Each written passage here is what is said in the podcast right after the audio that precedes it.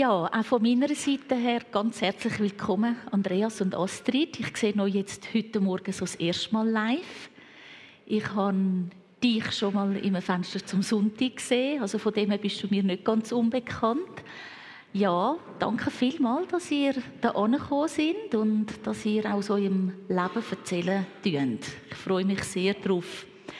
Damit wir euch ein bisschen besser kennenlernen, habe ich ein paar Begriffe da, die auch irgendwie zu euch passen oder etwas über euch aussagt. Und ich sage jetzt einfach den Begriff und zuerst wirst du, Andreas, kurz dran kommen. Genau, und dann werden wir dich, Astrid, auch noch ein bisschen kennenlernen. Genau, der erste Begriff ist Jahreszeiten. Hm. Ja, Jahreszeiten, das bedeutet für mich Vielfalt.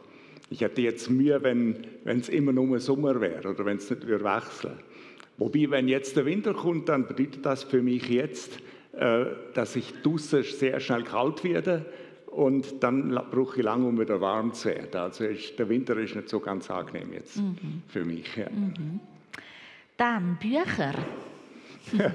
da gibt es so einen Spruch, Geld macht nicht glücklich, man muss schon Bücher davon kaufen. ähm, das würde ich auch so sehen, ohne, äh, wenn man nicht genug Bücher gelesen hat, dann ist es schwierig, zu bestimmten Themen etwas fundiert zu können sagen. Mhm. Dann, was sagt dir Leidenschaft? hm, das ist vielleicht für mich als Phlegmatiker nicht so das passende Wort. Ich würde mal sagen, ich habe Anliegen für Menschen und für Sachen, aber Leidenschaft ist vielleicht ein bisschen zu stark. Oder? Mhm. Alles in der Ordnung. Dann, was sind deine Stärken? Ja, da würde ich mal sagen, unterrichten, verkündigen, auch äh, ein Stück zurücktreten, Situationen nüchtern beobachten, analysieren, argumentieren, Argument einordnen oder auch ein komplexe Sachverhalt verstehen und verständlich machen. Mhm. Was bist du von Beruf, Andreas? Ja, von Beruf bin ich Theolog, Dozent und Pastor. Mhm. Wunderbar, danke vielmals. Ähm, Astrid, jetzt habe ich dir ein paar Stichworte mitgebracht. Stichwort Familie. Ja, wir haben vier Kinder, sind äh, jetzt alle schon erwachsen. Ja. Mhm. Was hast du für Leidenschaften? Ich habe viele Leidenschaften. Ich habe mehr Leidenschaften als mein Mann. Ich bin ein bisschen Himmel hochjauchzend zu Tode betrifft. Das ist dann eben das, was ich dann meinem Mann wieder brauche, weil er so der Ausgleichende ist. Mhm. Äh, meine Leidenschaft ist das Leben teilen. Ich freue mich sehr, dass jetzt die Jungschar da wohnen. Äh, das sind ja in verschiedenen Bereichen ist immer wieder Leben teilen gefordert. Zuerst als Mutter eben mit vier kleinen Kindern, die relativ dicht beieinander sind. Äh, unser Auslandaufenthalt äh, mit Herzblut haben wir das gemacht, sind wir dabei gewesen. Äh, und jetzt, ähm, durch das, dass die Kinder jetzt schon ausgeflogen sind, ist jetzt die Integrationsarbeit. Ich kann äh, noch eine Weiterbildung können machen als Kursleiterin für äh, Flüchtlinge, also Deutschkurs für Flüchtlinge anzubieten und inzwischen in die Integrationsarbeit in der politischen Gemeinde mhm. engagiert. Und das mache ich mit Herzblut. Mhm. Das klingt sehr spannend. Ja. Wenn wir nachher mal noch zusammen reden, weil ich mal in einem ähnlichen Bereich geschafft habe. Ähm, was sind deine Stärken, Astrid? Eben vielleicht mich können zu begeistern, ähm, Sachen können aufzunehmen, zu organisieren, dann so ein bisschen äh, anzugehen. Ein bisschen hartnäckig bin ich manchmal dann in dem. Ja, mhm. würde ich das so sagen. Ja. Mhm. Gut, danke vielmals. Wenn ihr noch mehr von Ihnen möchtet erfahren aus Ihrem Leben oder Ihrem Auslandaufenthalt oder was auch immer, denke ich, sind ihr wahrscheinlich am Schluss auch noch einen Moment da. Also ihr dürft gerne sicher auch auf sie zugehen. Ja, Astrid und Andreas, am 27. Juni 2017 hat sich euer Leben ganz schlagartig geändert. Vieles ist nicht mehr so, wie es dort war. Was ist an diesem Tag passiert? Ja, also ich bin mit unserem Sohn Christoph äh, auf einer Mountainbike-Freizeit in Österreich. Ich bin dann allein auf einer Asphaltstraße runtergefahren und in einer Kurve habe ich Kontrolle verloren über das Bike bin gestürzt, bin auf der Straße gelegen. Ich lange so mein Bein an und das fühlt sich an wie ein fremdes Bein. es ist nicht mehr meins. Oder es, nachher kommt ein Helikopter, komme in eine Klinik in Klagenfurt, es gibt eine Notfalloperation. Nachher werde ich dann in die Schweiz überführt, da ins Paraplegikerzentrum in Not Notwil. Mhm. Ja, deine erste Zeit äh, in, Notli in Notwil, was hast du dort alles erlebt? Also du bist ja viele Monate dort gewesen. Wie war so der Start in dem Paraplegikerzentrum? Ja, zuerst habe ich gar nicht so viel mitbekommen, vor allem. Wirbelsäule wird mit Metallstäb äh, verstieft. Ich habe etwa 5 Kilo Metall im Rücken verschraubt, hat man mir gesagt. Und dann hat es verschiedene Komplikationen gegeben. Entzündungen, Verschlimmung von der Lunge, Blase- und Prostatainfekt und so Zeug. Und dann nachher hat Rehabilitation begonnen, also Krafttraining für die Arme, dass man lernt, den Rollstuhl zu bedienen, damit zurechtzufinden, dass man lernt, vom Bett in den Rollstuhl reinzukommen und andersrum äh, auf den Autositz vom Rollstuhl und wieder zurück. Äh, solche Sachen. Also man wird schon auf den Wiedereinstieg in den Alltag vorbereitet dort. Und sie helfen einem in verschiedenen Bereichen. Es gibt eine Sozialabteilung, wo die Fragen mit der Versicherung klärt. Es gibt einen Jobcoach, wo der Wiedereinstieg in den Beruf begleitet. Und all diese Sachen haben uns und vor allem mir sehr viel geholfen. Mhm. Aber ich nehme an, es war trotzdem auch sehr eine schwierige Zeit. Gewesen. Es war auch eine schwierige Zeit, ja. Gewesen, ja. Mhm. Ähm, das erzähle ich vielleicht nachher noch. Ja, das ist gut. Was war so dein erster Gedanke, gewesen, wo du die Diagnose bekommen hast? Ich glaube, du hast es ja schon ein bisschen vermutet. Gehabt. Genau. Äh, ich habe es in dem Fall oder in dem Moment schon geahnt, wo ich mein Bein anlange und mhm. es ist wie ein fremdes Bein. Oder, äh, dass das heißt Querschnittslähmung. Mhm. Und ich bin dann nicht so überrascht gewesen, wo die Diagnose dann auch gekommen ist. Es ist mir so ein Satz durch den Kopf gegangen, wo mir später auch noch viel geholfen hat, dass ich so denkt habe, Gott, mein Leben gehört dir. Wenn, wenn du findest, dass so etwas jetzt in mein Leben rein soll, dann hast du das Recht dazu. Und an dem habe ich mich wie so ein bisschen gehabt. Mhm. Astrid, wie hast du vom Unfall erfahren und was sind deine ersten Gedanken gewesen, wo du ja, das gehört hast, wo du die Hiobsbotschaft vernommen hast? Ich bin in der Schweiz ich bin nicht an dieser Freizeit ich war also daheim und habe ein Telefon bekommen von der Polizei. Mein Mann hatte einen schweren Unfall gehabt. Er hatte schwere Bauchverletzungen. Ich weiß bis heute nicht, warum er das so gesagt hat, weil es offensichtlich eigentlich war hat er mich schonen oder was immer. Auf jeden Fall habe ich dann nachher zuerst mal einen Tag dort herreisen. Das ist sehr weit gegangen mit dem Zug. Und bin von diesen Bauchverletzungen ausgegangen. Ich bin dann an den Freizeitort gefahren mit dem Zug, wo ähm, unser Kollege von, von, mir auf uns gewartet hat. Und ich bin dann am Abend nicht mehr zum Andreas-Spital, weil das noch mal eine Stunde gegangen wäre mit dem Auto und ich Verspätungen hatte. Ich habe am Abend noch mal in der Klinik angerufen und der Ärztin gefragt, wie es geht und er hat gesagt, dass, sie hat gesagt, er sei stabil, ob ich dann wüsste, was er hätte. Und ich habe gesagt, ja, ich weiß, er hat schwere Bauchverletzungen. Ich bin nicht vom Fach, ich weiß nicht, was das bedeutet, aber vermutet habe ich, dass es schwer ist. Und sie sagt dann so, okay, ja gut, kommen Sie morgen. Und dann bin ich am anderen Tag erst äh, dann in die Klinik gekommen und sie hat mich dann abgefangen. Unser Kollege, ein, ein Seelsorger, ein Mitmissionar, hat mich begleitet.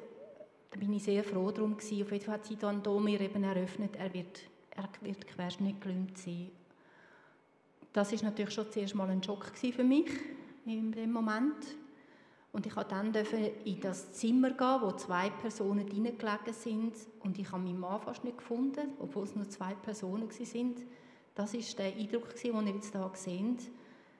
Ähm, aufgeschwollen, verkabelt wie noch etwas. Und eine Krankenschwester ruft mir, bloß keine Panik, bloß keine Panik. Und ich habe gewusst, zusammenriss, nicht brüllen. Äh, also ich habe gefunden, es tut ihm nicht gut. Oder er hat 40 Grad Fieber gehabt, im Delirium rein. Das war der erste Moment, wo ich ja, wenn ich meinen Mann dann wieder gesehen habe. Ja. Mhm. Mhm. Hast du können ruhig bleiben? Also eben, wenn jetzt vielleicht die Krankenschwester sagt, keine Panik, keine Panik, dann tut man das ja vielleicht noch fast mehr unterstützen. Hast du können gefasst bleiben und ich glaube nach außen ja. Mhm. Es hat nachher eine, äh, eine Mutter, die der Sohn nebenzu gelegen ist, der auch ganz, ganz schweres Hirn, äh, äh, Hirnschädeltrauma hatte. Sie hat mir nachher gesagt, ah, von uns und von mir gehe ich so eine Kraft aus. Und das habe ich aber selber gar nicht gespürt. Mhm. Und ich bin nervlich anscheinend wirklich ziemlich am Ende gewesen. Ich habe zum Beispiel in dieser Zeit dann nachher eine Zahnweh bekommen, die ich sonst nie habe. Körperlich hat sich auf jeden Fall etwas da, aber ich habe das gar nicht richtig wahrgenommen. Ich habe funktioniert, ich bin ein Mensch, der dann schnell, schnell mhm. eben organisiert mhm. meine Stärke mhm. und schaut, wie es weitergeht. Und vor allem wollte ich für Andreas da sein. Ja. Am ersten Tag, wo wir dann nachher wieder heimgefahren sind, der Freund von uns, äh, haben eben eine Stunde Zug fahren mit dem Auto, ist mir das Ganze eben so durch den Kopf, jetzt zu wissen, mein Mann wird querschnittgelähmt sein. Und da habe ich auch fest mal den Eindruck gehabt und ihm das gesagt, dem Kollegen, wir haben ein neues Leben vor uns, aber es ist Leben. Jesus ist bei uns. Vielleicht mehr meine Beine, weil ich so ein bisschen Galoppiererin bin und so durchs Leben durchrenne. Mhm. Und sein Kopf, seine, ja, seine, ähm, das, die Art, die er kann tragen kann. Aber wir gehen miteinander, vielleicht mehr angewiesen aufeinander, aber wir gehen miteinander mhm. weiter mhm. mit Jesus. Mhm. Ist doch eigentlich schon von Anfang an recht Hoffnung auch in das hineingekommen, sodass du gewusst hast, ihr seid nicht alleine. Ja. Mhm. Aber was es genau heisst, hm. Mhm. dass meine beiden nachher gleich immer nicht mehr mögen, mhm. äh, dass es herausfordernd wird sein, das nicht, aber es ist einfach so eine, vielleicht einfach eine Grundlage da gewesen. Ja. Was es da genau heisst, das konnte ähm, ich mhm. mir nicht vorstellen. Vielleicht manchmal ein bisschen euphorisch, vielleicht manchmal ein bisschen naiv, mhm. aber es ist, äh, es ist eine Grundlage auf jeden mhm. Fall. Mhm. Danke vielmals. Andreas, jetzt sind es gut sechs Jahre her, dass du querschnittgelähmt bist. Was hat sich alles ganz praktisch im Leben für dich verändert durch diese Diagnose? Ja, also vor dem Unfall habe ich mich ziemlich stark und gesund gefühlt habe alles Mögliche machen und seitdem ist mein Leben, ja, wenn man es mal so kurz wird beschreiben, es ist eingeschränkt, kompliziert und, und krankheitsanfällig. Ich bin komplett gelähmt und zwar ab dem obersten Brustwirbel, das heißt unterhalb von der Arme fängt Lähmung an, ich spüre nichts, kann auch nichts machen. Oder? Und manchmal kommt man sich da vor, wie wenn man nur noch ein Kopf mit zwei Armen ist und das ist alles. Mhm. Ähm, ich kann nicht mehr normal aufs WC gehen. Ich muss sechs bis sieben Mal am Tag Blasen katheterisieren. Ich muss den Stuhlgang mit einer speziellen Technik abführen. Unterliebsfunktionen sind stark reduziert, also Blase, Darm, Sexualfunktion ist äh, stark reduziert oder ganz weg. Ähm, meine Morgenpflege geht etwa zwei Stunden. Äh, deswegen sind wir heute am Morgen früh aufgestanden. Mhm. Ähm, es gibt immer wieder mal Blaseninfekte, es gibt Verstopfungen, Druckstellen, wo sich können entzünden am Gesäß. Mhm. Äh, ich kann jetzt wieder zu 30 Prozent als Pastor arbeiten, was, was mich freut und auch ehrenamtlich mithelfen im Bund FEG Vision Europa Polen und, und Theologische Kommission. Das kann ich im Moment noch machen, mhm. obwohl es langsam ein bisschen viel wird. Mhm. Und ich spüre, ich muss auch Sachen abgeben. Mhm. Ja. ja, was fordert dich im tagtäglichen Leben am meisten raus? Ja, das sind schon gesundheitliche Baustellen, wo immer wieder mal kommen. Blaseninfekt, Verstopfungen, Druckstellen, dann etwa auch Frust wegen der Einschränkungen. Ich kann verschiedenes nicht mehr mitmachen, was andere aus der Gemeinde machen oder aus dem Freundeskreis. Ähm, weil es einfach zu viel ist oder spät am Abend, weil ich ja nicht allein ins Bett kann mhm. und das auch äh, ein Weile geht. Auch im Privatleben haben wir eine neue Situation. Wir sind früher gern äh, miteinander gewandert, ja, wenn man es da schaut, oder, oder auch Velo gefahren, so gemeinsame Aktivitäten als Ehepaar. Äh, das ist schwierig. Man muss herausfinden, was geht überhaupt noch, was machen wir noch miteinander. Äh, das ganze Thema Sexualität muss man wie neu erfinden. Mhm. Ähm, dann die, die Trauer um das, was ich verloren habe, ne, wo, wo nicht mehr geht. Das ist etwas, wo manchmal mich so überkommt und, und wo ich dann damit ringe. Mhm. Ja. ja. Ich nehme an, das ist wahrscheinlich auch nicht immer gleich. Eben, du hast gesagt, manchmal überkommt es dich so eine Trauer. Ja, genau. Ich denke, das wird wahrscheinlich auch jetzt, nach einigen Jahren, nach dem Unfall, auch immer wieder mal passieren. Es wird ein bisschen weniger, mhm. ja, das, mhm. das schon. Ja. Aber ja, es ist doch immer wieder da. Mhm. Gerade wenn wieder eine neue gesundheitliche Baustelle auftaucht, oder das frustriert mich dann immer mal ziemlich. Ja. ja. Ja, ihr habt euch beide über viele Jahre ganz intensiv auch in Gottes Reich eingesetzt. Du hast es auch erwähnt, ihr seid im Ausland, in Polen, wenn es mir recht ist, über viele ja. Jahre. Ihr habt durch das auch auf vieles verzichtet, denke ich. Und dann kommt so etwas. Ähm, ist bei euch dann nie die Frage aufgekommen, Gott, jetzt habe ich mich so fest eingesetzt und wir haben uns so fest eingesetzt für dich und ähm, warum lässt du das zu? Ist die Frage aufgekommen bei euch? Vielleicht du, Astrid, zuerst? Also ich würde vielleicht sagen, das ist ja nicht die einzige Herausforderung, die wir haben. Wir mhm. haben immer wieder, und ich denke, da sind ihr alle auch mit im Boot, wir sind herausgefordert. Ob da oder dort. Und da zu erleben, der alte Gott, der ist treu und der ist da, das hilft. Wir haben auch in Polen viele Herausforderungen gehabt. Besonders ja, mit unserem Sohn, wie er dort zurechtkommt. Er hat eine leichte Behinderung. Eben, das sind so viele Sachen. Das mhm. ist natürlich jetzt vielleicht nochmal eine Klasse höher in unserem menschlichen Denken. Ja, aber es ist ein, ja.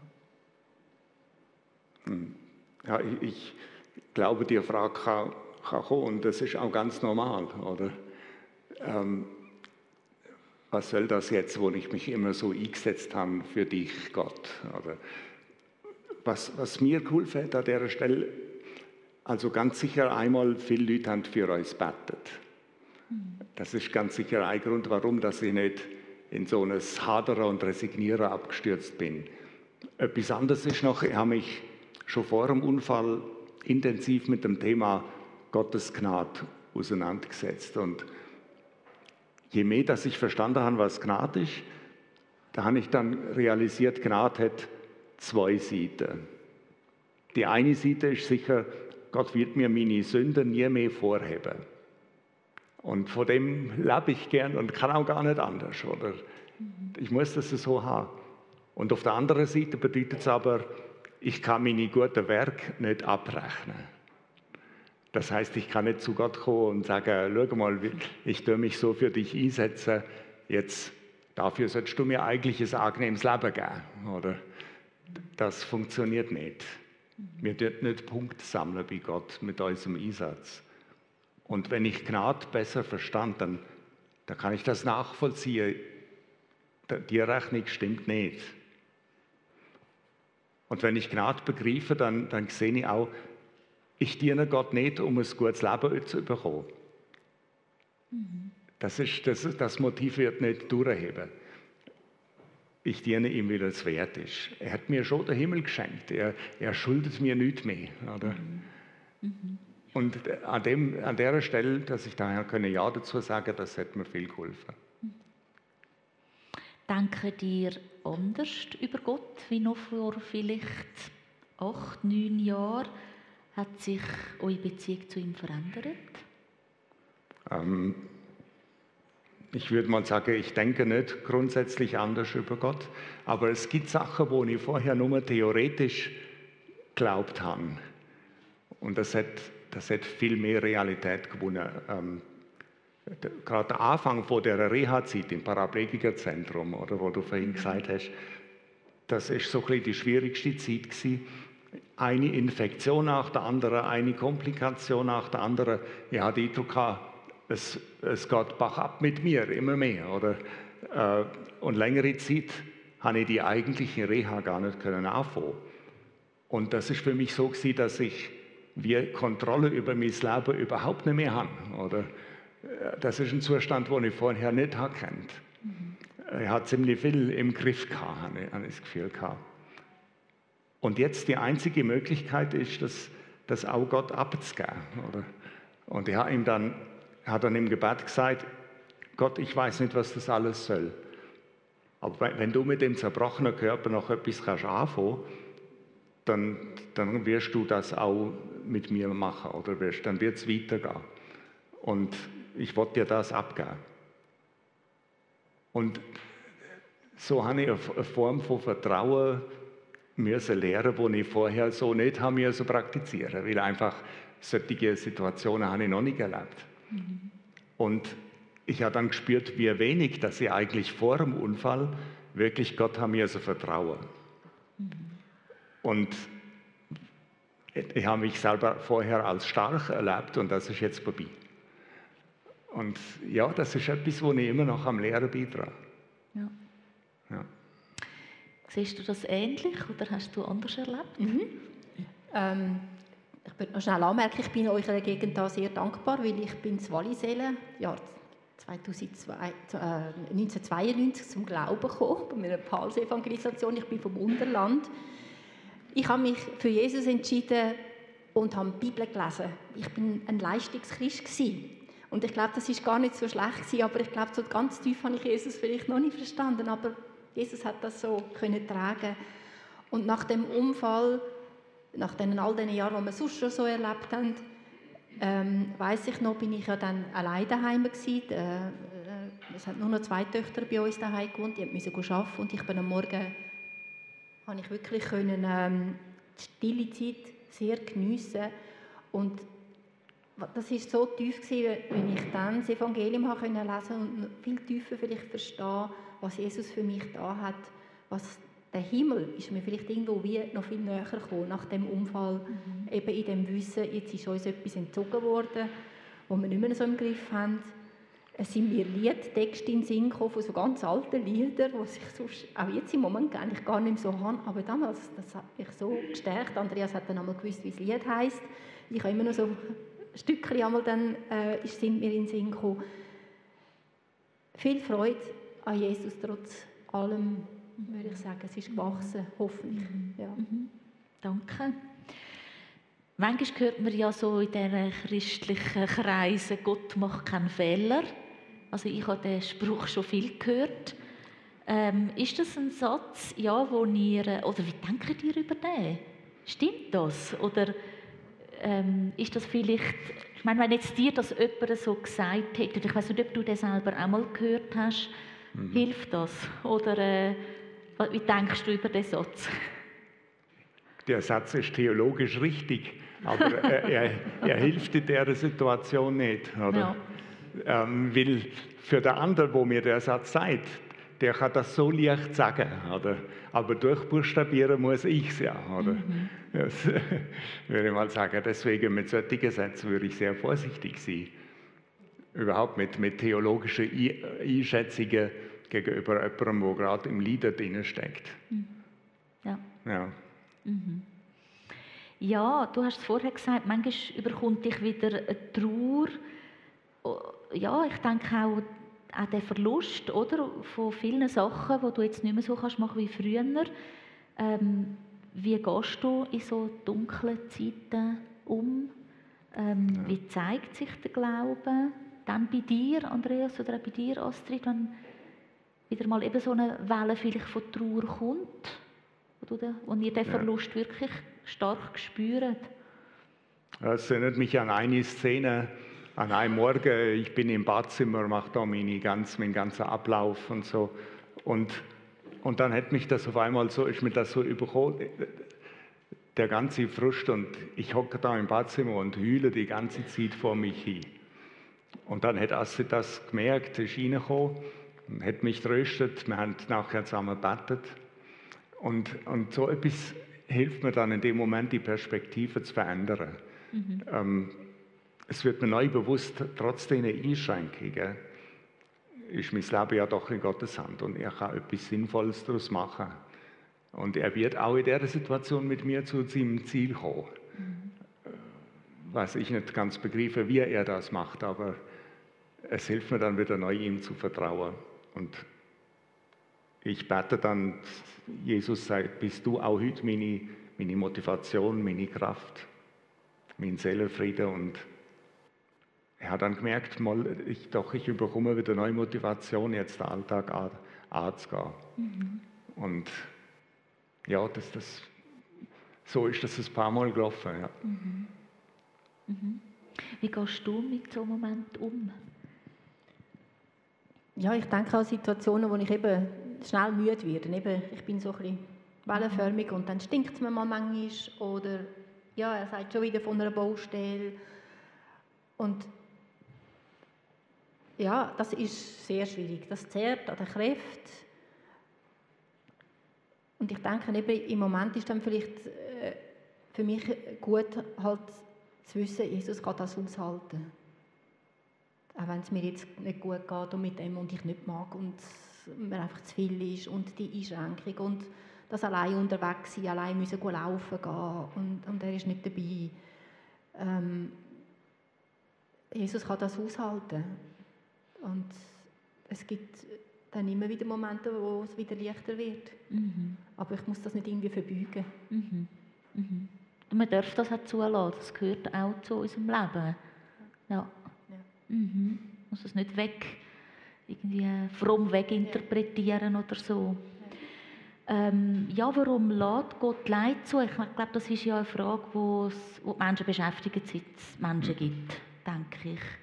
Hast du eine Antwort darauf, Andreas? ja, das ist das alte, die alte Frage. Wie kann das sein, dass Gott wirklich Liebe ist und auch noch allmächtig ist und trotzdem das schlimme Leid auf der Welt nicht verschwindet? Oder? Ähm, dem sagt man das Theodizee-Problem, also die Frage nach der Rechtfertigung von Gott im Angesicht vom Leiden in dieser Welt. Und es gibt auf das nur Teilantworten. Oder es gibt nicht eine vollständig zufriedenstellende Antwort. Wir können das Problem mit unserem Verstand nicht, nicht ganz packen. Und doch wissen wir aber etwas. Wir, wir haben einen Gott mit, mit Wunden. Ein, ein Gott, der selber gelitten hat, wo in Jesus das sich hineinbegeben hat ins Leiden von dieser Welt und das, das ganze Böse auf sich gezogen hat, als im eigenen Leben erfahren hat. Ein Gott mit Wunden, es gibt so nie hat. Und, und deswegen sehe ich, ich kann zwar die Frage nach dem Lied nicht beantworten, aber der Gott ist trotzdem vertrauenswürdig. Und er wird eines Tages wird er auch das ganze Lied beenden. Die Frage ist jetzt, warum nicht schon jetzt? Oder? Mhm. Wir wissen es nicht. Wir können nur das Gebet beten, was das, das letzte Gebet in der ganzen Bibel, komm Herr Jesus. Oder? Und weil das Lied so schwer ist und so ernst ist und so, so schlimm, deswegen kann nur das, das Beste, was, was Jesus uns wird geben, bei der Auferstehung, oder? Nur das kann wirklich eine Antwort darauf sein. Und ich bin überzeugt, das wird auch die Antwort sein. Wir werden wie, wie aus dem bösen Traum erwachen. Mhm. Mhm. Ja, ein eine provokative Frage noch.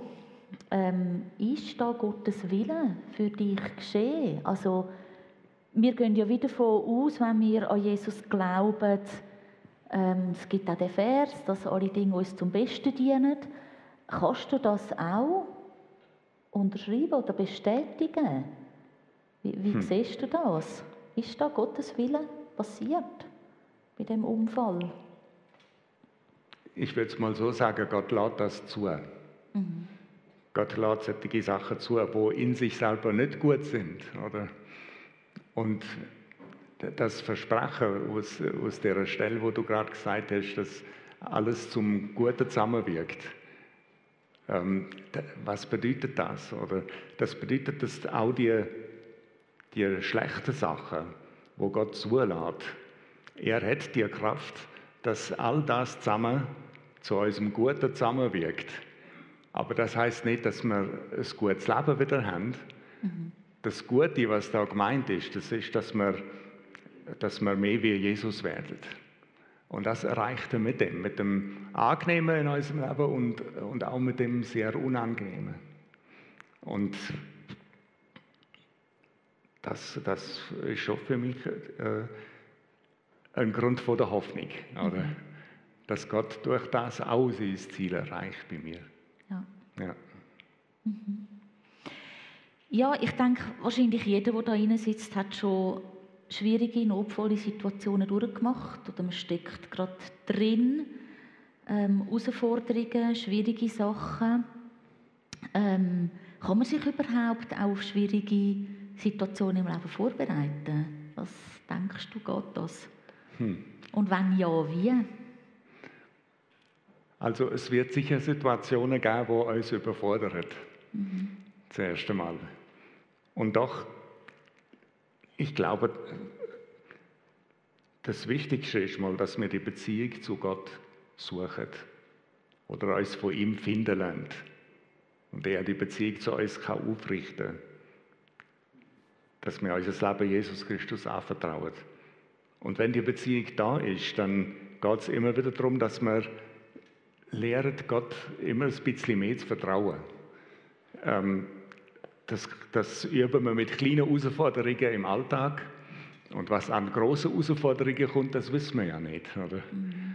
Ähm, aber wenn man das jetzt nie geübt hat, dann kann man das Vertrauen in einer schwierigen Situation nicht einfach so schnell aktivieren. Oder? der Weg, wo man vorher gegangen ist, der, der wird dann auch wichtig. Und deswegen in dem Prozess drinnen bleiben, Gott zu vertrauen im Alltag, das, das tut mir wichtig. Mhm. Nicht, dass man auf einmal entdeckt, so, so wie ich dann in der Situation, ich muss jetzt vertrauen in einer Art und Weise, wie ich es vorher nie haben müssen. Oder? Mhm. Wobei dann Gott auch das, auch da durchhilft. Mhm. Ja. ja.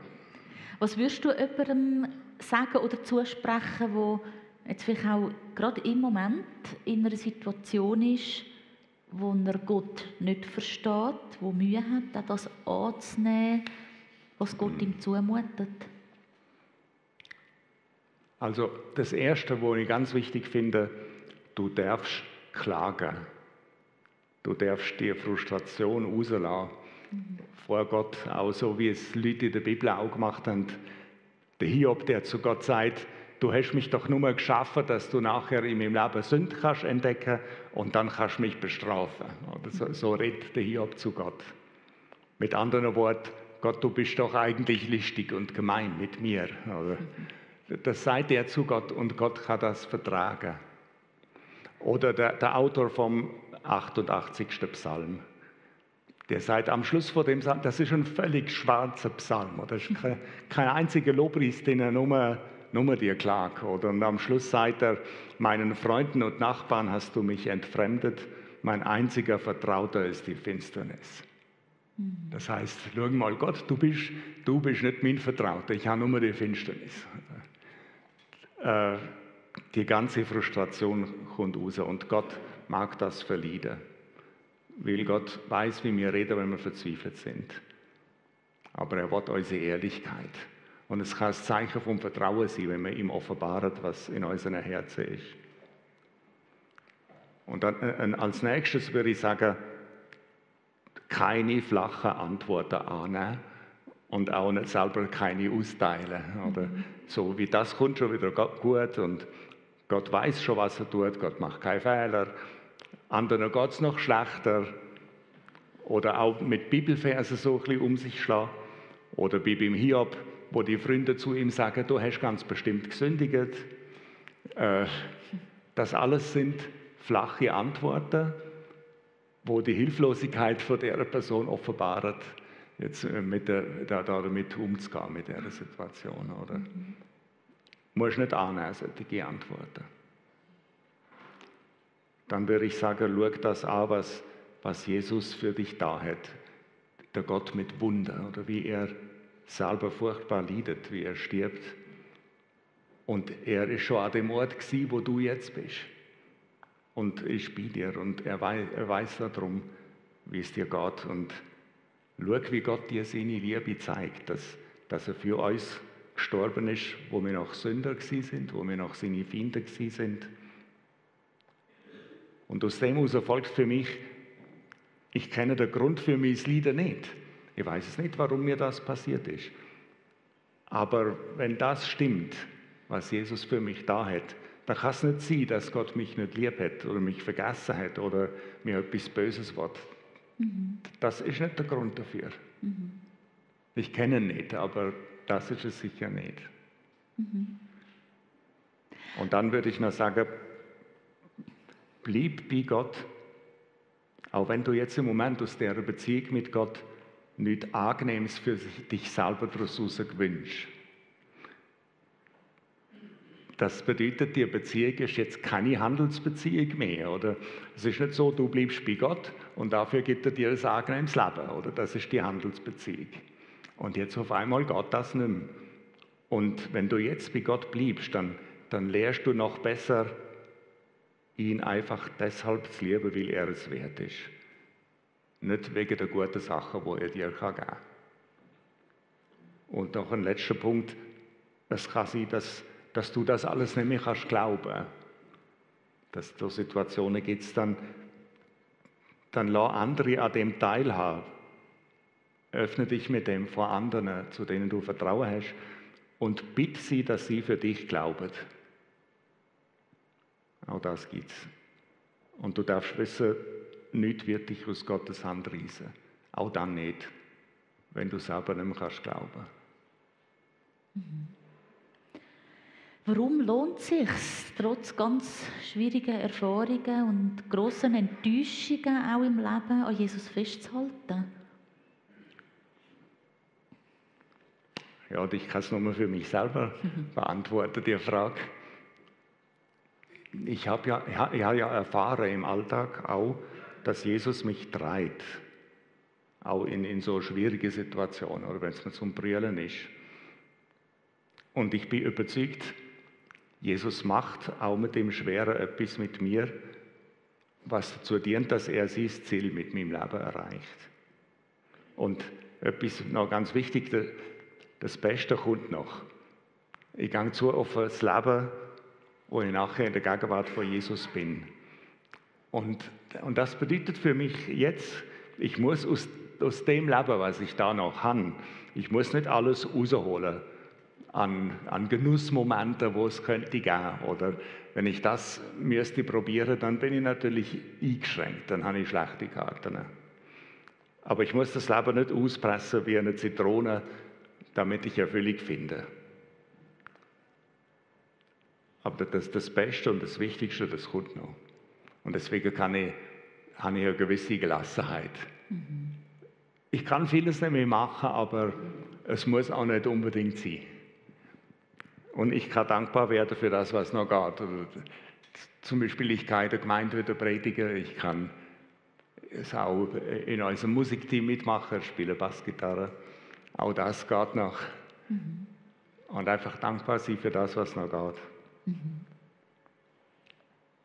Sich am Guten festheben, das, was noch möglich ist und das, was noch ja. geht. Ja, wir kommen zu der letzten Frage. Wie schauen ihr in die Zukunft? Ähm, klar, das, das ist vielleicht jetzt eine schwierige Frage. Ich meine, es wäre für mich auch schwierig, um die zu beantworten. Wir wissen ja nicht, was die Zukunft bringt. Aber trotzdem, wenn ihr schon die nächsten Jahre denkt, vielleicht auf was freut ihr euch oder ja, was habt ihr so für Gedanken, wenn ihr in die Zukunft schaut, an die Zukunft denkt? Also ich will keinen pensionierten Mann haben, der mir mal Staubsaugen können. Mhm. Ja, ihr lacht jetzt. Äh, früher hat man sich immer so ein bisschen gedacht, wie denn das mal, wenn wir pensioniert sind, dann können wir das und dieses noch machen. Nein, mhm. es wird eingeschränkter und das fällt mir manchmal total schwer. Mhm. Ich, eben gern, ich bin gerne draußen und, und eben ein bisschen aktiv oder so. Nur schon noch mit übernachten, das ist einfach äh, eine wahnsinnige logistische Aufgabe, für mich vor allem. Ähm, ja, das ist nicht so ganz lustig. Aber wenn ich gerade letztes Jahr wieder mal in der Bibel gelesen und denke, boah, vielleicht sollten wir uns mehr mit dem Himmel beschäftigen in unseren Gottesdiensten, uns als Gemeinde, wenn wir über den Himmel reden, auf was uns darauf warten Und dann ist es gut. Und ich weiß auch da wird es vieles Gutes geben, viele gute Momente, eingeschränkter, aber ähm, und dann, wie er vorher schon gesagt hat, das Beste kommt auf jeden Fall noch. Mhm. Aber äh, so wie es Gott gedacht hat. Und ich freue mich an dem, wo, wo ist. Wir haben es verglichen mit anderen Ländern, nur schon in dieser Situation, wir haben es so gut. Er darf so selbstständig sein, er darf selber Auto fahren. Das sind so kleine Sachen, aber wir haben es wirklich sehr, sehr gut. Mhm. Mhm. Gott sei Dank. Mhm. Hm. Wie schaue ich in die Zukunft? Gut, ich erlebe so ein bisschen, dass ich Sachen muss loslassen muss. Zum Beispiel äh, Theologische Kommission, wo ich ehrenamtlich mitschaffe. Ich spüre, das ist zu viel. Ich muss das aufhören. Obwohl ich das sehr, sehr gern mache. Und manchmal habe ich so ein bisschen den Eindruck, mein Leben ist schon wie so im Landeanflug. Mhm. Und es stimmt ein Stück weit. Und das, manchmal macht mir das auch Mühe. Aber auf der anderen Seite äh, darf ich immer noch die Zeit, wo mir gegeben ist, sinnvoll einsetzen für, für das Reich von Gott. Und, und das ist etwas Gutes. Oder? Mhm. Und es ist ja auch möglich, dass Gott mich wieder ganz herstellt. Also das, das tue ich gar nicht ausschließen. Spätestens bei der Auferstehung. Mhm. Mhm. Ja. ja.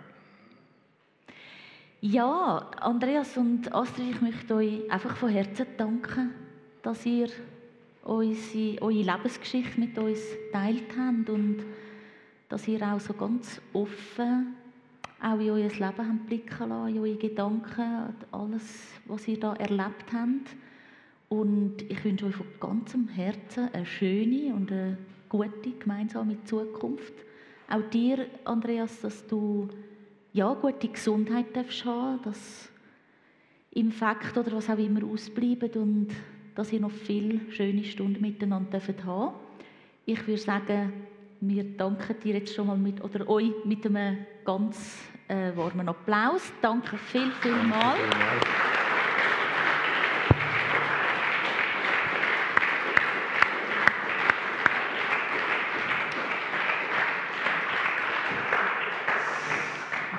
Andreas, du bist ein Bücherwurm, haben wir gehört. Ich finde es immer ganz schwierig, jemandem ein Buch zu schenken, das man eigentlich ja gar nicht so wahnsinnig gut kennt.